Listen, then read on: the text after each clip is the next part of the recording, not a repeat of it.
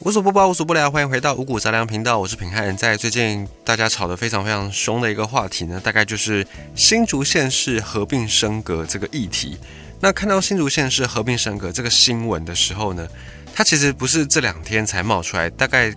在一个多月前吧，就已经有一些传闻说新竹县市可能要合并，就是有现任的那个新竹市长林志坚，还有提出这样的一个愿景。那他提出之后呢，也获得新竹县长杨文科的一个。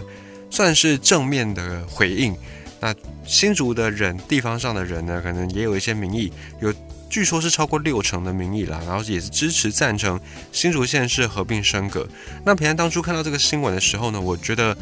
有一点点呃疑问的地方，有点疑惑的地方，就是现在我们已经有六都了嘛，有台北、新北、桃园。然后台中跟台南以及高雄，我们有六都。那这六都其实以直辖市的比例来说，在我们的国土面积这样的一个状况之下，这个比例好像有点太高了。看一下我们的邻居中华人民共和国，他们的国土这么样的辽阔，可是他们也总共才四个直辖市。那这个时候呢，我就呃就没有以任何的那种政治专业的背景，就纯粹以一个。路人以一个乡民的视角去看这个事情，我就觉得，哎，那在我们的直辖市是不是太多了？那如果新竹县是要合并，那变成第七都，虽然变成直辖市，新竹县市他们合并之后，他们所获得到的钱会变多，可是这样子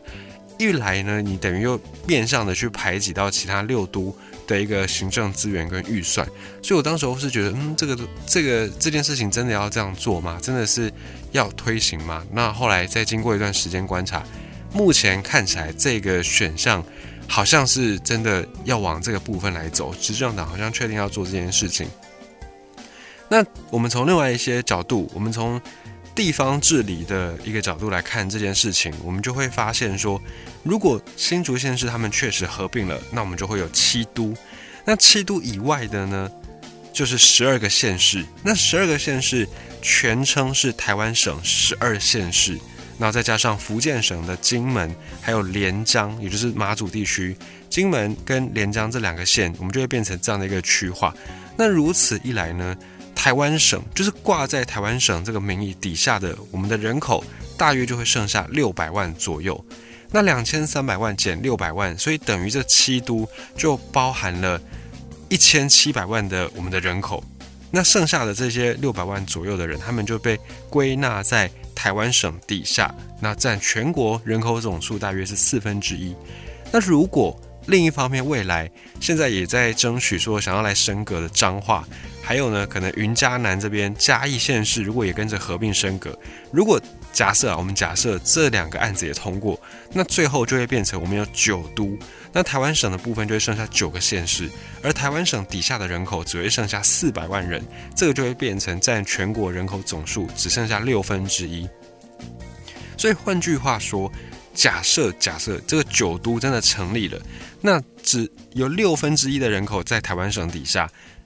换句话说，有六分之五的人全部都住在直辖市里面，那这个就会变成一个蛮特殊的现象，就是从那个行政区划上面就会变成一个很特殊的现象。这么小的土地，就是相比于世界上其他国家，这么少的土地却有这么多的直辖市，第一，这是第一个很特殊的。那么再从实际面来看，假设九都成立之后，那剩下挂在台湾省底下的这些地方。可能就会被边缘化，就会被政治资源给边缘化。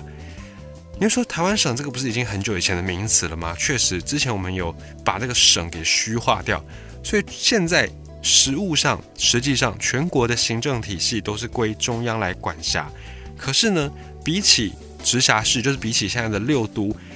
隶属在台湾省这个名字底下的这个十四个县市，目前在法律上，在行政位阶上面，还是比这个直辖市、比六都还要再矮一截。那这个矮一截，除了这个感觉上不是很舒服哦，就是我们在讲 emoji，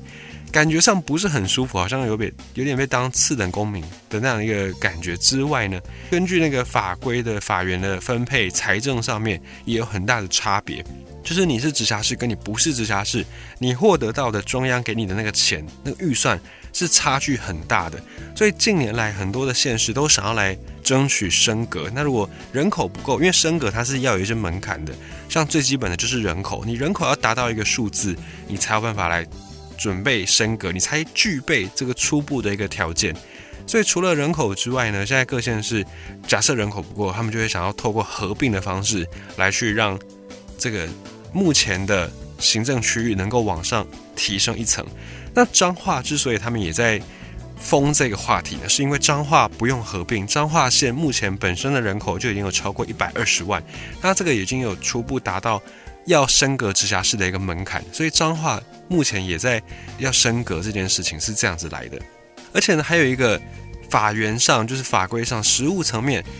当你变成直辖市之后，直辖市里面的这些区，就是以前在县市的时候嘛，比方说在新北市，在它成为新北市还在台北县的时期呢，台北县那可能有什么中和啦、永和啦，那它变成新北市之后呢，就变成中和区、永和区。那以前在台北县时代，中和市。它的市长是要用民选的，可是变成新北市的综合区之后，变成这种分区，区长是不用选的，区长是市长直接指派，就直辖市长直接指派。那么呢，过去他在台北县的时候的那时候的乡镇市长，他是必须要经过选举产生的，所以这个时候呢，就会又有一些制度上的落差哦。你可以说。那不就代表说那个可以筹佣的位置又变多了吗？哦，你要这样想也不是不行，就是也有这个机会，因为变成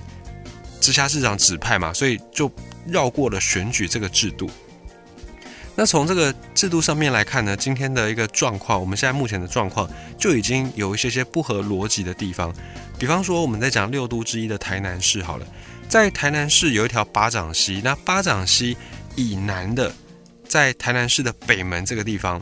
人口大概一万人。那这里的区长呢，就是北门区区长，他是由台南市市长来指派的，所以他没有所谓的商代选举，没有这件事情。那北门区这边的清洁人员、清洁队也是台南市政府来管辖。那么一条溪以上的巴掌溪以北的嘉义县布袋镇，布袋镇的人口是两万五千人。那北门区是一万人哦，所以以人口数来说，布袋镇应该是要更高一层才对。可是因为那个行政区划的一个关系，就台南市已经变成六都之一了，所以台南市的北门区人口只有一万人，可是他们的区长是不用选举的。那在嘉义县的布袋镇，因为它不是直辖市，它是属于县辖市，所以县辖市的里面的这个乡镇市，它的。市长、首长是需要经过选举的，所以他们的镇长也是要经过选举。那这个时候呢，我们就会产生一个疑问，就是为什么人少的反而是用直辖市的制度？那人多的，照理来说，人多的地方管理起来应该要更加精细、精准。可是目前以实物上来看，人口比较多的嘉义县布袋镇用的却是台湾省的制度。这感觉很像是在绕口令，可是目前我们遇到的行政区划上面的一个困难，就确实摆在这里。那未来新竹要升格也好，彰化要升格也好，甚至是嘉义要升格也好，那剩下来的没有升格的这些地方，宜兰啦、南投啦、苗栗、云林、花莲、台东这一些县市的县民，可能就会感觉到更加次等。就是当你可以想象，当一个班上哦，就是每一个人哦，可能三十五个人好了。现在哎，但现在少子化，可能三十个人好。一个班上假设三十个人，然后你可以想象哦，大概二十个人，他们都有被分配到什么什么鼓掌，什么卫生鼓掌啦，什么下课鼓掌啦，什么厕所鼓掌，每一个人都有一个位置，即便那个位置听起来好像很虚幻，可是他都有一个鼓掌的这个职称职衔。那剩下那十个人，会不会觉得？这个这个班级好像不是我们该待的地方，大家都还是可以相处，可是你就是会无形之中感觉到这个融洽的关系产生了一些变化，你就不是那么自在。那如果像原本那样，可能三十个人里面大概只有呃五六七个人当什么鼓掌，那你可能还会觉得这个公信力也比较高一些嘛。然后还有那种相对剥夺感没那么严重。可是当一个三十个人的班级，然后有二十个人都有一个鼓掌的称号，剩下那十个人的心理状态。是怎么样？你大概可想而知。而且呢，当这些县市又在一直升格，变成七都、九都、十都、十一都的时候呢，大家都会想要移到资源更加丰富的直辖市嘛，所以又会在导致人口的流失。那现在没有变成直辖市的这些地方，他们人口本来就已经外流的很严重。比方说像苗栗，或者是像云林，而甚至彰化，他们很多人口都移到台中去，就变成一个磁吸效应嘛。现在都已经是如此了，那你能想象吗？如果连彰化升格之后，然后新竹也升格之后，那苗栗的人他们往北往南都可以跑，那云林的人也可以往北往南来去跑直辖市。到时候这些乡镇地区，就是人口比较少地区，他们的人口外移情形一定会变得更加的严重，这是其中之一。那另外一个问题呢，就是直辖市升格完之后，不是说就从此人间太平，也没有，直辖市本身内部也会有一些分配的问题。未来直辖市越来越多，以目前趋势来看，只会多不会少嘛。那未来直辖市越来越多，可是中央的钱就是这么多啊！中央的钱它能够分给直辖市的人就是这样。假设一个班级三十个人，然后有十个人是股长，然后呢，可能这个班班费有一个叫做股长的那个薪资。好，假设假设股长薪资，就你当股长的人，你可以来领这个钱。那如果十十个人领到这个钱，就是每个人可以领到十分之一嘛。那假设今天股长变成二十个，可是钱一样就只有这么多。那二十个人要去分，是不是每个人能够分到的钱就变少了？当然还是比没有强嘛。可是那就失去了你升格直辖市的一个初衷，就是你领到的钱也变少了。所以直辖市本身他们也会有这种内部的排挤的问题。好，假设假设就算我们今天直辖市的钱大家都还是领一样多，就是七都。变成九都，然后每一个都领到的钱都不会变少。假设有这么好的一个财政状况好了，可是呢，在各个直辖市内部也有区域的问题要去平衡。比方说，像在台南，台南的曾文溪以北、以南，就是分别叫做西北跟西南两个地区嘛。那这个曾文溪的西南跟西北，目前人口大部分是集中在西南。那西北的这些人呢，就会觉得自己好像经常被边缘化。就觉得地方建设好像比较偏重在某个地方，所以这个时候直辖市自己内部，他们也要去面临到这种呃选择的问题、资源分配的问题，而且还会有一个状况哦。你说像是县辖市，比方说我们刚才讲到的嘉义县，它还是县辖市，那嘉义县里面的这些市呢，啊，什么布袋镇啊，他们还是有这种乡民代表或者是什么镇长，然后或者是市长等等。那这样子，你还有一个选举，你还可以去。有一些人选的替换，可是当你变成直辖市之后，里面的这些小区，比方说像我们刚才讲到台南市北门区，它的人口只有一万人，那这边的人可能也会觉得跟其他台南市的区域比起来，自己的行政资源好像没有这么丰富。可是你没有选举，就是这个区长不是你选择的，他是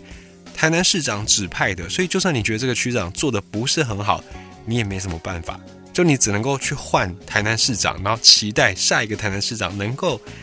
比较照顾到这边的人，你除此之外也别无他法，你没办法像以前那样直接的去选择这个地方的乡镇市长，没办法去用选举的部分来去替换，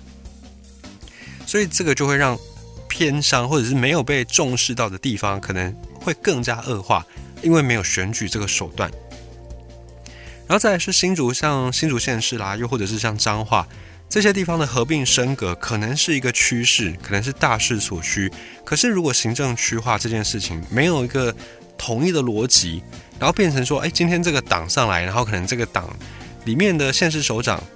然后他想要来升格，那就会变成有点像我们现在一些舆论我们会听到的什么因人设事，类似这样子。好，那今天假设是这个党上任，那下一次选举也许又换了另外一个党，那下一次的那个县市首长也换人了，那会不会又？就到最后就变成全部都升格，都变成直辖市，会不会变成这样呢？所以如果没有一个统一的逻辑，就会变成因党设市。今天哪个党执政，他就有有那个机会，有那个平台，那个资源，哦，去说我想要升格，就会变成这样的一个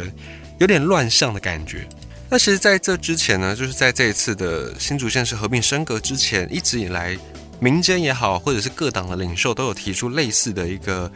行政区划或者是财政分配的改革计划，比方说我们的前总统马英九，他就有曾经提过三都十五县，就是可能就是台北市、台中市跟高雄市，就是三都嘛，然后剩下的十五个县辖市这样。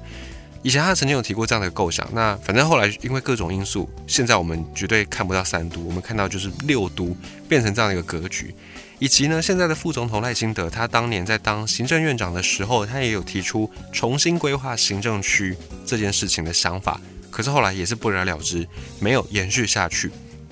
那么或许透过这一次的新竹县市合并升格的议题，可以让大家更加的去关注行政区划，应该要来认真的构思。我们能不能够制定一个统一的逻辑、跟方向、跟方案，那来去做一个改善，来去做一个改革？那目前有一些专家学者，他们的意见呢是这样认为，他们觉得说，从清朝统治以来呢，台湾当时候的行政区划经过无数无数次的改变，那其中呢有一次有一段时间叫一九二零年的五州二厅，又或者是一九二六年的五州三厅，就当时候在。日本治下的那个年份，曾经他们有规划过五州二厅跟五州三厅。那这个五州就是指台北州、新竹州、台中州、台南州跟高雄州，总共是五州。那三厅就是花莲港厅、台东厅跟澎湖厅，大概是这样子。那你说金门马祖呢？呃，目前有些学者的意见是说，可以增设把金门马祖变成特别行政区。那这样一来呢，可能也我们可以摆脱那这个。福建省金门哦，或者是连江县这种，呃，直觉上跟实际上有很大落差的一个地理的划分法。那么这五州当中呢，新竹州这个地方，它的范围大概就包含今天的桃园，然后一直到苗栗，就是桃竹苗生活圈的概念。在日治时期当时候呢，都把它算在新竹州的一个管辖范围。那么现在的宜兰呢，当时候是被并入到台北州的方位。所以大概是比较大块大块的去把台湾这个地方分成几个比较大一点的行政区，然后再经过不断的改良，到最后大致确定下来就变成这个五州三厅，然后再加上州郡街庄的这个制度，所以日本时代的行政区划才比较算是成熟一些些。因为日本时代他们原本呢是有二十厅在台湾规划二十厅，然后慢慢变成十二厅。那等到社会秩序比较稳定，就是不再有那种大规模的武装抗日事件之后呢，然后再加上他们对原住民政策的一个改变，所以才变成五州三厅，是变成这样的一个最后的定案。那等到后来国民党政府拨迁来台之后呢，又再把行政区再切切成八县、九个九个省辖市跟两个县辖市，然后才又演变到我们现在看到这个六都的状况。那照。按道理来说，按管理的那个效率来说，行政区你把它画越大，是越有效率的。就是像我们刚才讲到的五五州三厅，你把行政区画大一点，让每个行政区包含的土地跟人口多一点，管理起来比较有效率。照理说是这样子，可是呢，相对你行政区画的越大，也会有我们刚才讲到内部的分配，也就越容易产生问题。所以呢，我们的行政区划。从清朝一直以来，经过日治时期，经过国民政府的那个时期，然后一直到现在，我们的行政区划每一次的每一次的改变，都是在效率跟分配这两个天平之间求取一个平衡，很难找到完美的方案，只能够找到一个相对适合当时的一个方案。那有一些学者他们就说，像日本的五州三厅，再加上州郡街庄这个制度，这样的一个安排，大概就可以解决我们目前遇到的一个困难。因为像现在直辖市，我们刚才讲到的区，这个地方是没有民选首长、没有区民代表的，所以就会让直辖市内部分配不均衡。那地方上也没有民选的乡镇首长可以跟县市首长去抗衡，所以这个时候就很容易会被边缘化。就直辖市里面的区，每个区每个区很容易被边缘化。那像省辖的这种乡镇市区，它还保有民选市长，可是呢，因为行政区域小。就是它的人口不不一定这么多，那施政的效率跟施政的透明度也会变成一个困难。省辖市里面的乡镇市区，它就容易会有一些地方派系。把持当地政治的问题，就是你可能看到说，哎，爸爸是什么乡长，然后儿子过没几年也是乡长，然后儿子再下一代，我可能孙子或孙女又再出来再竞选，就是一个家族，他很容易就可以把持地方的一个政治。但是这个时候，如果被把持了，就容易有一些舞弊的空间。所以在目前呢，比较好的一个解决方式，就是把直辖市里面的这些区重新的再去进行区长的选举。这一来就可以先解决内部分配不均衡的问题。那也或者可以参考在日治时期的这个州郡街庄的制度。当时候我们讲到五大洲，五大洲底下还会有所谓的共同生活圈，就是所谓的郡。郡就是那个郡主的郡。好，在州底下的这个郡呢，它就等于是一个共同生活圈的意思。比方说，当时候的台中州包含了中彰头这样的一个区域。那当时候台中州底下呢，又有所谓的北斗郡。北斗郡就包含了北斗街、二林街、田尾庄、好皮头庄，然后大城庄、竹场、竹塘庄等等，西周庄，哦，就差不多是现在的几个几个区，然后合并变成一个叫做北斗郡。那这个北斗郡的意思就是一个共同生活圈。你说现在在西半部，我们已经完成了半日生活圈，就原本是一日生活圈，现在变半日生活圈。就你在半天之内，你是可以来回北高的。当然，现在我们的技术上是可以达到，可是一般人不会没事每天在北高这样跑啊。就是大部分的人不是这样子，所以一般来说，我们日常生活的那个生活圈还是有一个限制哦。这样。以台中来举例的话呢，你如果是在台中市区，就是旧的台中市的市区的人，你的生活圈大概就是在台中市区，然后跟顶多就台中原本的台中县，或者是在往南到彰化，然后往北一点点到苗栗，你不太可能你的生活圈包含在云林，就你住台中，然后你的生活圈包含云林。